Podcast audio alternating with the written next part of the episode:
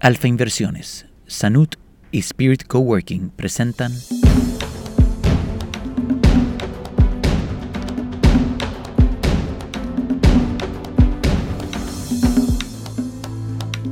En este octavo episodio de la temporada especial sobre la felicidad, la gran pregunta es, ¿cómo las decisiones humanas y la libertad impactan la felicidad?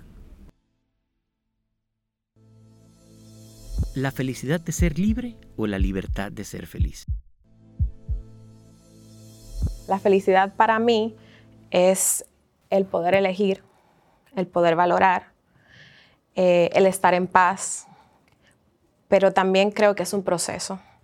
Si pudiera decir que si yo he sido feliz, he tenido muchos momentos de felicidad, pero también he tenido muchos momentos donde la felicidad ha sido aceptar las batallas, las tribulaciones.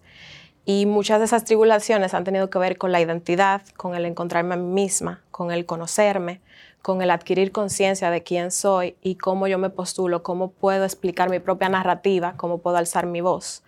La felicidad eh, para mí es el poder tener tiempo, el poder decidir, el poder decir quién soy, cuál es mi propósito y no tener como ese miedo a expresarlo. La libertad es el paso a la felicidad. Ahora, ¿qué es ser libre verdaderamente? Ser libres emocionalmente. Porque muchas veces estamos presos y pensamos que es una pareja que nos tiene presos, pensamos que es un país, pensamos que es un sistema y realmente quienes estamos presos somos nosotros mismos. ¿De qué estamos presos? De nuestras creencias limitantes, estamos presos de reaccionar ante ese sistema, estamos presos de nuestras propias carencias emocionales. ¿Cómo estoy preso de mis carencias emocionales? Cuando estoy preso de la aceptación, quiero la aceptación de los demás, del afecto, de la seguridad. O sea, cuando me siento desprotegido, yo estoy preso o presa, porque voy a buscar un salvador o una salvadora, un protector. Cuando estoy preso del amor incondicional, ¿qué voy a dar? Mucho amor, supuestamente, a los demás. Voy a dar mucho, voy a recibir poco. O voy a exigir mucho y no permitir que me den al final y voy a hacer todo este esquema de juegos psicológicos. ¿Y qué pasa ahí? Estoy preso de mis carencias emocionales. Una carencia emocional que te encarcela mucho es el pertenecer. Se da mucho ahora a través de las redes, a través, porque quiero pertenecer. Los seres humanos necesitamos pertenecer, pero siempre vas a atraer a tus iguales. Y cuando empiezas a cambiar, vas a transformar todo eso. ¿Que se puede cambiar? Sí. ¿Se sana? Sí. ¿Cuándo encuentras tu libertad? La libertad es del ser. Por eso el trabajo es interior. Todo lo que se espera te encarcela. ¿Dónde está la cárcel exterior? Y esa cárcel exterior, ¿cuál es el tema? Que yo la llevo a mi interior y no lo veo. No veo la cantidad de veces que yo me juzgo a mí mismo, que me critico. Lo veo como muy normal, eso es excelencia, eso no es excelencia. Eso muchas veces es autocastigo. Y somos ahí encarnamos a ese verdugo interior que todos de alguna forma tenemos un poco y es ese perfeccionismo. Entonces, las cárceles, cada quien tiene una cárcel. Viene primero de un esquema de seguridad, de sentirme seguro de mí mismo. Segundo, de un esquema de autoconocimiento, conocerme, aceptarme. Tercero, que es un camino todavía más profundo, saber quién eres. Y saber quién eres, para mí humildemente, es un camino de vida. John Stuart Mill, filósofo inglés y uno de los pensadores más influyentes en la historia del liberalismo clásico, define la libertad y la divide en tres estratos. Uno, el dominio interno de la conciencia, en el más amplio de sus sentidos, comprendiendo la libertad de pensar y sentir sobre todas las materias prácticas, científicas o especulativas, y la libertad de expresar y publicar las opiniones. Dos, la libertad en sentido del gusto y en la determinación de nuestros propios fines. Y tres, la libertad de asociación entre los individuos. El filósofo procede explicando que si estas libertades no son respetadas ni garantizadas y que si no existe un cuerpo de garantías gracias al cual el individuo se pueda sentir protegido en su sociedad, entonces no se puede llamar a esta última una sociedad libre. Diría la libertad la autonomía, eh, la igualdad junto con la equidad. Y otra vez este, este diálogo. A través del diálogo encontrar los acuerdos y establecer los límites. Se, se, llama el modelo Polder. No sé si eh, suena. Polder es como tierra nueva. Eh, como Holanda siempre tiene que luchar contra el agua, el mar que sigue subiendo, mucho más ahora con las temperaturas que aumentan, Holanda siempre tiene que defenderse contra el mar y por eso construimos diques. Y entonces a través, hemos construido tierra nueva a través de los diques, protegiéndonos contra el mar y construyendo nueva tierra. Eso se llama polder. El modelo polder es cuando hay posiciones opuestas o posiciones muy distintas, buscamos una posición en común, que no necesariamente es un consenso, puede ser una posición nueva, por eso polder. Y eso se ve entonces en la casa, a través de negociar eh, hasta dónde puedo salir más tarde o, o, en el colegio, pero también en la política se ve. En nuestra política siempre hay una coalición entre partidos, nunca es un solo partido. Entonces, para llegar a un acuerdo político, los partidos tienen que hacer poldering, es buscar el consenso y hasta llegar a objetivos eh, nuevos, pero que sí son comunes. Y yo creo que este es algo muy típico holandés eh, de siempre buscar consenso. Porque el que es libre siempre va a respetar la libertad del otro. Life, Liberty and the Pursuit of Happiness, o en español, Vida, Libertad y la búsqueda de la felicidad.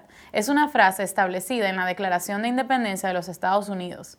La frase cita estos tres como los derechos inalienables que, según la constitución de ese país, fueron otorgados a todos los seres humanos por su creador y que la principal función para la cual se crearon los gobiernos es proteger estos derechos.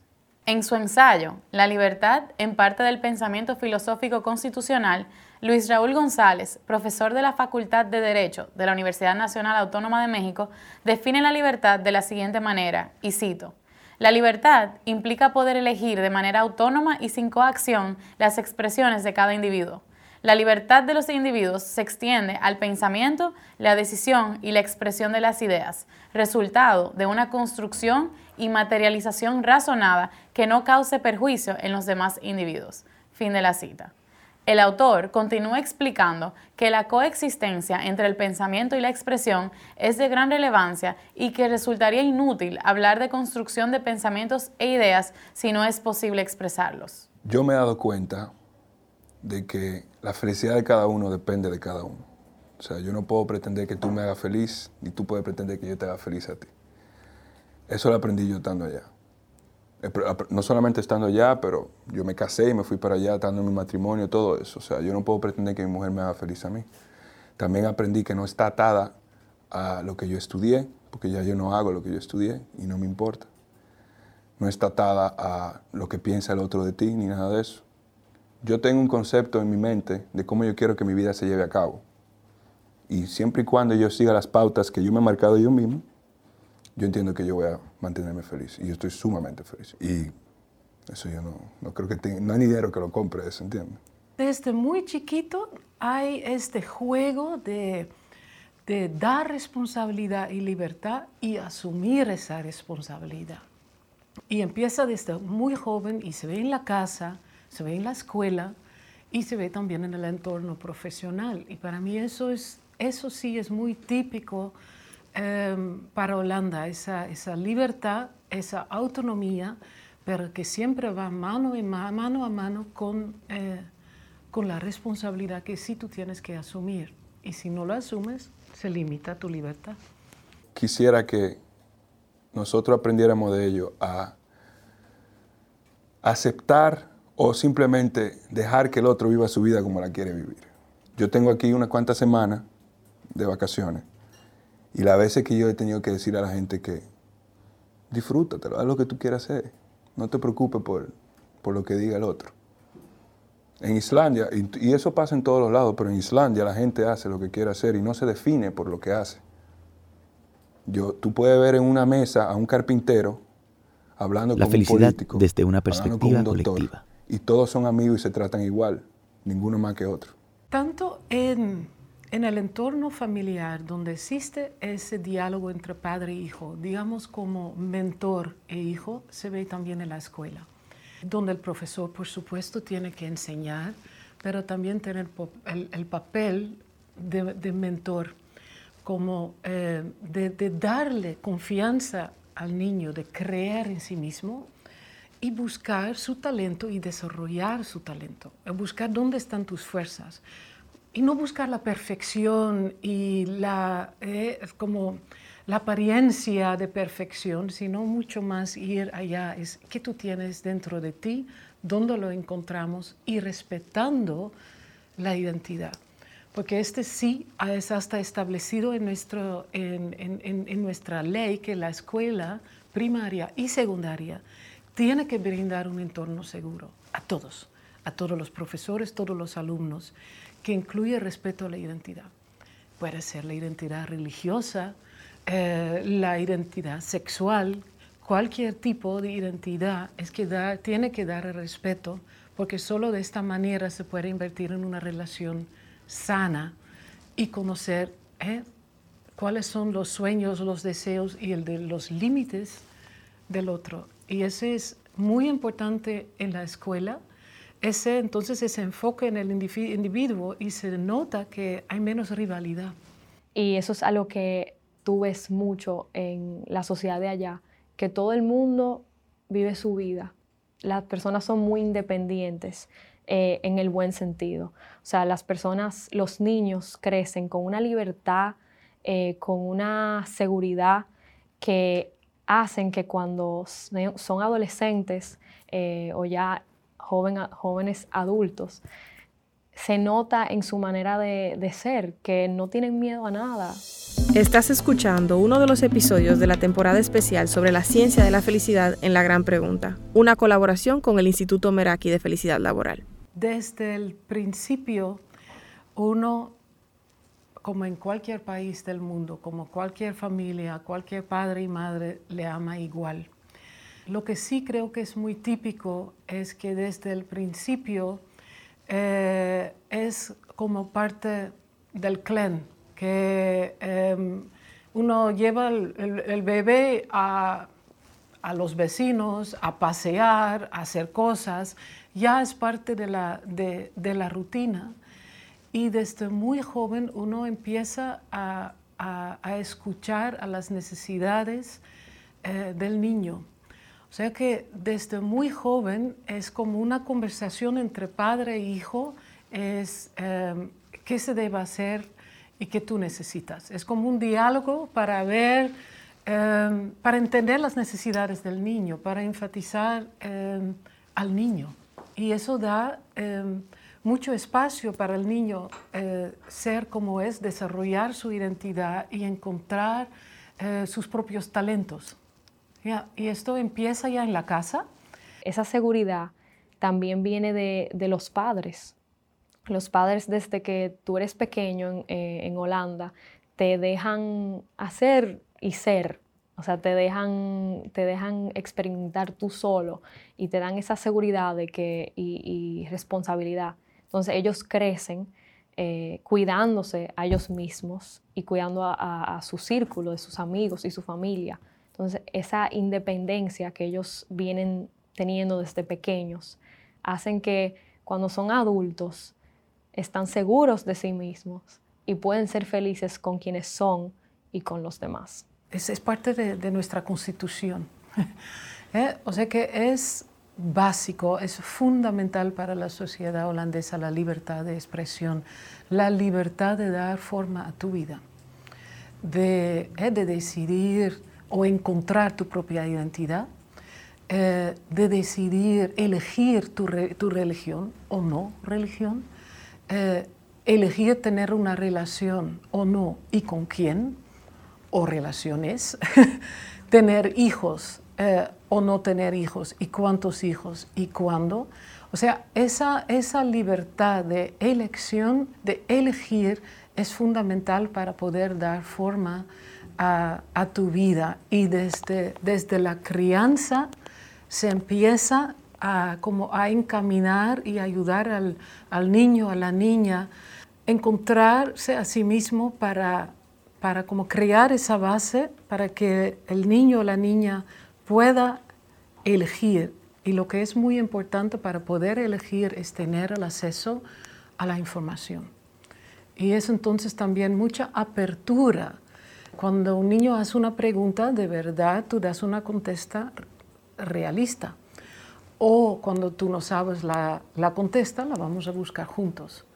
Eh, pero también da contestas a preguntas incómodas y información eh, a preguntas incómodas. Y yo creo que también es algo eh, que es muy típico de Holanda cuando otra gente piensa en Holanda, es la libertad en la identidad sexual y la sexualidad como tal. Y eso sí, es, es verdad. desde la escuela primaria se enfatiza mucho la libertad de ¿eh? de, buscar tu identidad, la libertad de, cuidarte a ti mismo, tu bienestar, eh, la libertad de decir no y eh, la libertad de, conseguir la información em, necesaria. Y, por ejemplo, hablando de, la, de la sexualidad, no es darle miedo a, las enfermedades o miedo al embarazo es también dar las cosas, decir las cosas como son. Y que es lo más importante, es em, promover relaciones amistosas, sanas. Para mí una de las sorpresas más grandes cuando llegué a Finlandia fue lo cómodo que todo el mundo se sentía con su cuerpo y cuando tuvimos eh, una actividad del colegio, eso todavía fue durante mi intercambio, yo estaba en el grupo de teatro y nos invitan a todos a una fiesta en una casa y cuando llego allá resulta que era una fiesta en el sauna. Entonces todo el mundo se empieza a desnudar, entra y yo sin saber, yo había llevado mi traje de baño, me estoy cambiando mi traje de baño, mi amiga está conmigo y cuando entro al sauna todo el mundo desnudo. Y como entramos de último, entonces me, tocó sentarme en el banquito más bajito. Y para yo poder hablar con todo el mundo tenía que darme la vuelta y mirar a todo el mundo. Y ahí fue que me di cuenta que allá no importa, o sea, la, la, cantidad de veces que mis amigos me decían, ah, no, estaba en el sauna con mi abuelo, o estaba con mis hermanitos, estaba la familia completa, hasta con el vecino. Y eso ya no importa porque el cuerpo es tuyo, o sea, no, no, tiene, no afecta en lo absoluto que alguien te lo vea o no. La diversidad de posiciones y la libertad de pensamiento y expresión que la permiten promueve la vitalidad de la verdad en nosotros, para que ésta no se vuelva una repetición constante de formulismos y doctrinas carentes de sentido. El liberalismo de John Stuart Mill. En la sociología, la movilidad se refiere a los desplazamientos que efectúan los individuos, las familias o los grupos sociales dentro de un mismo sistema socioeconómico. Por un lado, la movilidad social, según el PNUD o Programa de Desarrollo de las Naciones Unidas, se refiere al aumento equitativo de las oportunidades de las personas en términos de salud, educación e ingreso a lo largo de su vida y entre generaciones. Por otro lado, la movilidad urbana se refiere al desplazamiento utilizando un sistema de transporte en un medio público o privado. De las primeras cosas que me llegan a la mente cuando pienso en Dinamarca es la libertad de poder ir caminando a todos los lugares, de tomar un tren y pasear por lugares, eh, parques, ir a las plazas. No sé cómo explicarlo, porque no es que todo es fácil, pero sí es que todo tiene un sentido. Entonces es sencillo tú moverte. Porque tú sabes por qué tú estás haciendo la cosa, tú sabes hacia dónde te vas a mover. Es sencillo porque tú no tienes que darle tanta mente a, ay, voy a hacer esto, eh, puedo pasar por ahí o tengo que cuidarme de tal cosa. O... No hay que estar pensando tanto, tú simplemente, o sea, eres como más libre de hacer las cosas. Sí, es cierto que en esos sistemas, en Europa y principalmente en los nórdicos, tienen mucho control de todo. El gobierno tiene control de todo, lo sabe todo. Y no solo el gobierno, la gente. Pero aún así, se siente como más fácil andar, estar allá. La movilidad eh, lo es todo. En Holanda hay más bicicletas que personas. Eso ya dice, mucho. Significa que hay mucho más bicicletas que carros.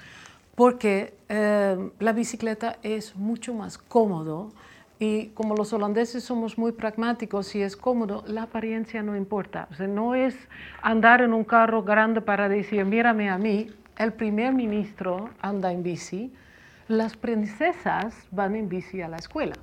O sea que es para decir que la movilidad es casi similar, idéntico a la equidad.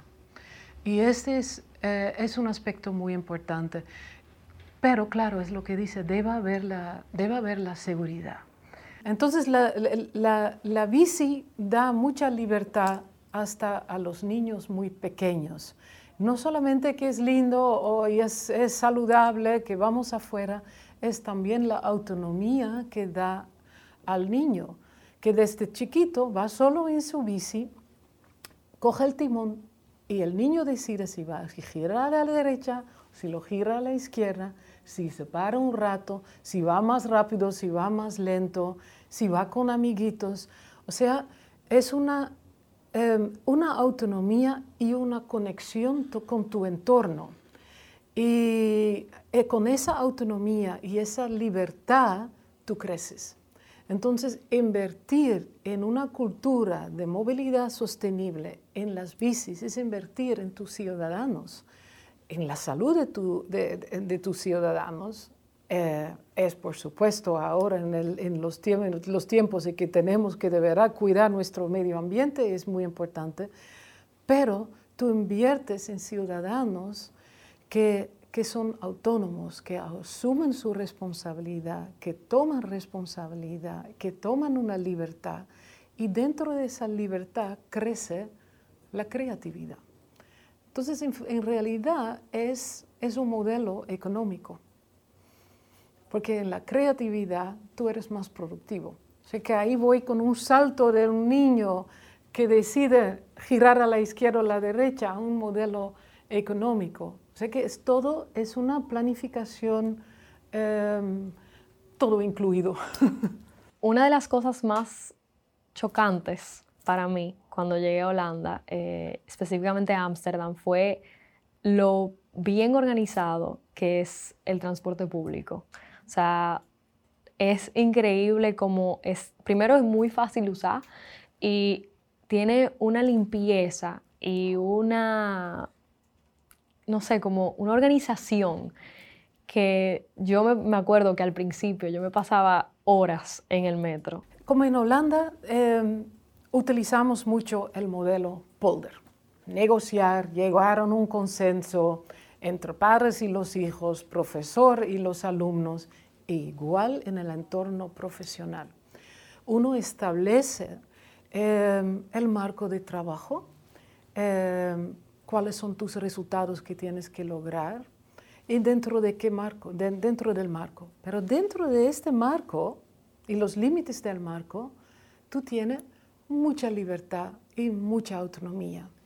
Yo trabajé 14 años fuera de Holanda y fuera del sistema holandés. Trabajé en organismos internacionales.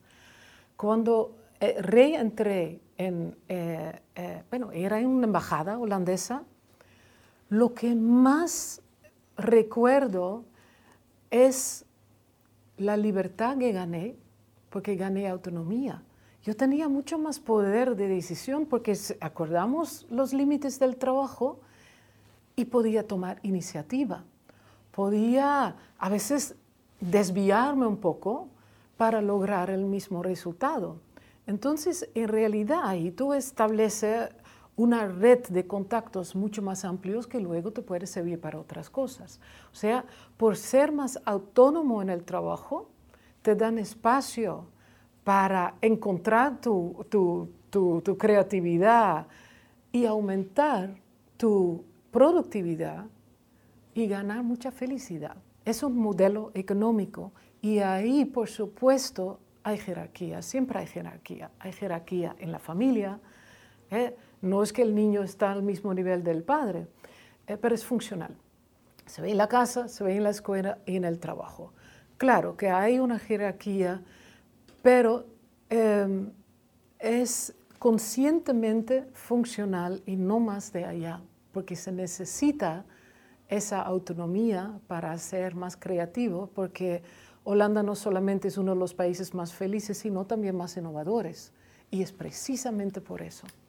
Están felices con lo que tienen eh, son, son muy humildes, o sea, tú no notas eh, una diferencia de clase social, o sea, es sumamente baja como la, las personas que tú ves en la calle pidiendo, y eso también es un indicador de que hay una estabilidad que da tranquilidad.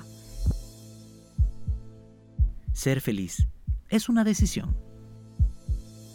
La felicidad para mí pues es una decisión que uno toma, que uno debe de, asumir. Muchos dirán, es fácil decirlo, pero llevarlo a la práctica es muy difícil. Es difícil, pero eh, es una decisión que hay que tomar y tratar de vivir la vida como si fuese tu último día, cada momento de tu vida. Pasamos por situaciones muy difíciles todos los días, todos nosotros, pero eh, depende de uno, depende de, de mi ser, querer o no querer ser feliz. Para mí, la felicidad es una elección. Y la gente dice, ok, más bonito decirlo que practicarlo, es una elección de manera que yo pueda sentirme genuinamente feliz sabiendo que van a haber momentos difíciles, momentos de sufrimiento, pero que aún así yo mantengo la misma ecuanimidad y la misma energía. Para mí, la felicidad es libertad, es una elección, es tener energía para continuar con mis proyectos y es ecuanimidad. Aquí es donde la decisión atraviesa las emociones. Entonces yo tengo que atravesar porque el cuerpo va a seguir las emociones van a seguir de acuerdo a la decisión que tú tomes. Puede cambiar los nombres, pero todo es devolverle el self-agency. Yo puedo lograr las cosas. Yo puedo, a través de mi decisión, asumir eh, hacia dónde voy a dirigir mi vida, cómo quiero sentirme. Yo me devuelve la sensación de control. Y no es todo va a estar bien, es yo voy a tener control, yo voy a poder tomar decisiones aunque sea de mi actitud. A mí me gusta mucho Víctor Frankl, que es un psiquiatra austriaco, eh, sobreviviente de los campos de concentración en Auschwitz, y él dice, eh, durante ese momento escribió, él decía, se me puede ser arrebatado todo, Y cuando él dice todo, realmente refiere todo. Se me puede ser arrebatado todo, menos las últimas de mis libertades, que es la libertad de escoger quién quiero ser en cada momento. Y del otro lado de esa libertad, viene la consecuencia, que son decisiones. Y a veces tenemos que tomar decisiones difíciles, incómodas y cruciales. Difíciles porque te llevan a un paso de tienes que decidir. Las personas que no deciden, deciden no decidir. Y se quedan indecisas y le están pasando el plato a otro. Y cuando tú le estás pasando el plato a otro, tú estás enojado con el otro porque decidió, enojado contigo porque permitiste que, lo, que decidiera. Y es como esa sensación de incapacidad. Entonces, esas decisiones eh, que son difíciles, te pueden salvar la vida. A veces una decisión difícil es decir, yo necesito ayuda. Es poder aceptar eh, que tú tienes un problema de pareja es poder aceptar que tú tienes una situación con un hijo. Cuando tú tomas decisiones incómodas, por ejemplo, cambiarte de carrera, que muchas personas, eh, casarte, divorciarte, mudarte de país, son incómodas. ¿Por qué son incómodas? Porque van a violentar tu sistema. Y ahí vienen, tú sabes que una de las situaciones más difíciles de decidir es que ahí vienen todos los miedos. Es que ahí es que tú eres probado o probada porque tu camino es el de la libertad y parte del camino de la libertad es que el sistema se violente. Y entonces tú tienes ahí esa dualidad de, pero yo estaba bien antes, ¿por qué quiero ir para acá si yo estaba bien? Vas a estar mejor. ¿Qué es importante ahí?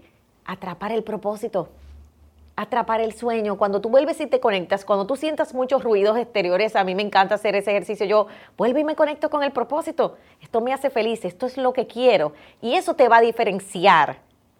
Y por último, cruciales. ¿Por qué son cruciales?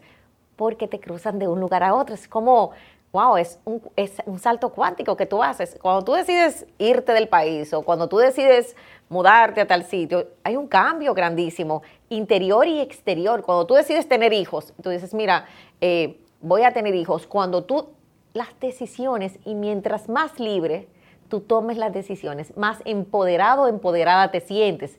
Y eso va mucho para los padres y los hijos. cuando nuestros hijos pueden tomar sus propias decisiones reales y apoyarles a que lo hagan, no desde nuestras expectativas escondidas, ocultas, ahí le permitimos una felicidad. Nosotros debiéramos alegrarnos cuando nuestros hijos dicen, me mudo de país, cuando nuestros hijos dicen, voy a hacer mi vida. Nosotros debiéramos alegrarnos, porque tú dices, wow, he encaminado a este ser humano a que sea libre, a que sea feliz. Y no creo que haya alguien más feliz en el mundo que el que puede elegir en un momento determinado, el que pueda tomar decisiones. Esto sí, esto no. Esto va ahora y esto va después. Cuando yo estoy en ese lugar, yo creo que estoy conectado con, con, el gran ser humano que cada uno de nosotros es y estoy conectado con mis infinitas posibilidades. Y voy a terminar con la diferencia entre vivir y sobrevivir. Sobrevivir, estoy en cárcel, estoy en dolor, estoy en angustia y, no, y siempre hay situaciones difíciles, porque no creo en la felicidad eterna, la felicidad es un estado de responsabilidad de vida, el cual yo busco y sobre todo se siente. La felicidad se siente. Y no es un tema ni económico ni, ni de dónde estás, es interior. ¿Qué es una persona agradecida? Una persona que puede recibir obsequios que otras personas les brindan o la vida misma como obsequio. Robert Emmons. Robert Emmons, investigador norteamericano, experto en gratitud, en su conferencia titulada El poder de la gratitud, dicta que este concepto tiene el poder de hacer tres cosas, sanar, energizar y cambiar vidas. Este psicólogo, experto en la ciencia de la gratitud, establece que las personas informan que el agradecimiento cura las heridas del pasado y da esperanza e inspiración para el futuro. Emmons determina, y cito, la definición de gratitud consta de dos componentes. Primero, es una afirmación de bondad. Afirmamos que hay cosas buenas, que hay beneficios y hay regalos. Segundo, es poder reconocer de dónde viene esa bondad, en un humilde reconocimiento de personas que hicieron cosas por nosotros. Fin de la cita. Para una persona, de alguna manera, tener un primer ejercicio de, felicidad, primero es darse permiso. Haz algo hoy que te gustaría hacer para lo cual no te has dado permiso. La cosa más elemental, la cosa más sencilla. Aprender diariamente a darnos permiso para hacer cosas que queremos hacer, que con las que nos sentimos bien, es uno de los primeros elementos con los que descubres que es sencillo, porque es una decisión. Fundamentalmente tiene que ver con decisión. La otra es hazte consciente de las historias que te cuentas. O sea, cuando este, alguien te pregunta por qué no hiciste esto, o por qué no has hecho esto, o por qué no estás estudiando, o por qué hoy no viniste, cuando le responda, después dar, revisa la respuesta que, o sea, la historia que contaste. Nos contamos muchas historias para de alguna manera no darnos permiso. O sea, tiene que ver con lo primero, o sea, darnos permiso y después ver qué historia nos estamos contando. O sea, con frecuencia ese es un elemento importante. Y la felicidad, como te dije al principio, como para mí es como una disciplina, viene desde la gratitud. Si haces el ejercicio diario, en la mañana cuando te levantas y en la noche antes de, de quedarte dormido, de pensar por qué cosas darías gracias. Desde la más elemental, desde el clima, el haber llegado a tiempo a algún lugar, el desayuno que te comiste, así sea simplemente una taza de café y un pedazo de pan, la cama donde te estás acostando y agradecerla que está allí, que tienes un techo. O sea, el aprender a vivir en gratitud te va a abrir la posibilidad de ver que estás con muchas más posibilidades que con dificultades. O porque en esas posibilidades verás oportunidades. Y esa es la mejor manera de, poder hacer ejercicio. Se están trabajando ya sea con niveles de cortisol, o sea, con medidas biológicas que pueden asegurar si realmente se reduce el nivel de estrés, si aumenta el nivel de bienestar. Y de igual manera también se hacen eh, estudios de doble control, donde eh, las personas se hacen muestras, por ejemplo, con el tema de la gratitud. Se han hecho muestras de personas que logran mantener un diario por 21 días, cuál ha sido su experiencia y su evaluación, no solamente a nivel personal, sino por eh, sistema inmunológico, sistema cardiovascular, sistema eh, eh, respiratorio, como, como mis defensas, incluso en temas de virus y bacterias, como mi cuerpo fisiológicamente, al estar más contento, va a tener mayor fortalece en su sistema inmune que una persona que quizás esté más triste o tenga un pensamiento más pesimista. Entonces se trabajan con eh, grupos control y grupos no control para poder medir a nivel biológico la respuesta en cada uno de esos casos y poder ver los resultados. Oye, la felicidad es muy cercana a la gratitud. Para quienes descubren eh, la virtud que tiene meditar y, son, y somos capaces de poder eh, dedicarle cinco minutos a estar en silencio y sentirte en gratitud, se da cuenta que eso se percibe en todo. O sea, es, es un espacio que te cubre no solo corporalmente, sino ese espacio de energía en el que, en el, que nos movemos. Así que para mí son cosas muy cercanas. O sea, en la medida que tú eres capaz de, vivir con gratitud, este, de alguna manera estás viviendo con felicidad. Y eso te permite acercarte al otro desde otra, desde otra dimensión. Las personas agradecidas son felices y una persona feliz no se hace daño ni le hace daño a nadie porque ya lo tiene todo. A partir de ahí se sabe suficiente, sabe que en el mundo hay suficiente. Hay tanto que vive en la abundancia, sale del pensamiento de escasez y desde ese lugar puede hacer infinitas cosas por muchísima gente.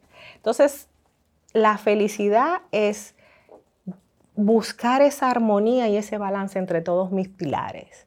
Es trabajar por mi crecimiento personal, espiritual, por, el crecimiento de la gente que tengo cerca, eh, por tener este, este pensamiento colaborativo en el que yo vivo, en el que me gusta vivir, por el poder ver a una gente mirando para arriba en un sitio y preguntarle cómo lo ayudo, eso a mí me hace feliz. Eh, eh, el saber que fui el canal para que dos personas se conocieran y pudieran hacer cosas buenas. el ser solución para alguien. Y sin duda, cuando también puedo servir y hacer bien a otros. ¿no? Ese saber que, estás haciendo algo bueno por alguien es muy satisfactorio y, también contribuye, me parece que contribuye a que entonces la mente después pueda estar tranquila, pueda estar calma, pueda estar en el presente porque está satisfecha. Saliendo de una habitación donde dejaba un, un par de dupla de payasos, una enfermera me toma las manos y me dice, gracias por venir, usted no tiene ni idea de lo que usted está haciendo. Y eso me marcó. Es un poquito con más amor. Mi gran palabra siempre va a ser con más amor, con más paciencia, con más comprensión de nosotros mismos. Un poquito, un poquito, qué cosas puedes integrar para poder ir encontrando balance y alimentándolo despacio. Es mejor hacer algo que no hacer nada, pero no tienes que hacerlo todo y no todo en un mismo día o una misma semana. Entonces yo creo que si podemos ser capaces de hacer esas tres cosas al día, o sea, darnos permiso, estar conscientes de las historias que nos contamos y poder vivir espacios de gratitud, son tres cosas que te van a ayudar a vivir de manera feliz, porque eso va a crecer. eso es un, como tú decías, es un ejercicio. O sea, de a poquito, de a poquito, de a poquito nos damos cuenta que eso nos ayuda mucho. En su ensayo clásico, Utilitarismo, sobre la virtud y la felicidad, el filósofo John Stuart Mill establece, y cito, el principio de la utilidad no significa que cualquier placer determinado ha de ser considerado como medio para un algo denominado felicidad y ha de ser deseado por tal motivo. La felicidad es deseable en y por sí misma, además de ser un medio, es parte de un fin. Fin de la cita. El filósofo defiende la doctrina utilitarista de que la felicidad es el único fin de la acción humana. La felicidad no es una idea abstracta, sino un todo concreto, y estas son algunas de sus partes. Yo le enseño a las personas que se puede ah, volar y se puede crecer en persona. Como por ejemplo, yo estoy dando, dando alegría y ánimo a las personas que se puede tener una capaz de ser como yo. Y yo la verdad me encanta ser feliz y quiero enseñar a la gente que puede volar y que siga adelante y la verdad que sueñe. Alfa Inversiones, Sanut y Spirit Coworking presentaron Acabas de escuchar uno de los episodios de la temporada especial sobre la ciencia de la felicidad en la gran pregunta, una colaboración con el Instituto Meraki de Felicidad Laboral.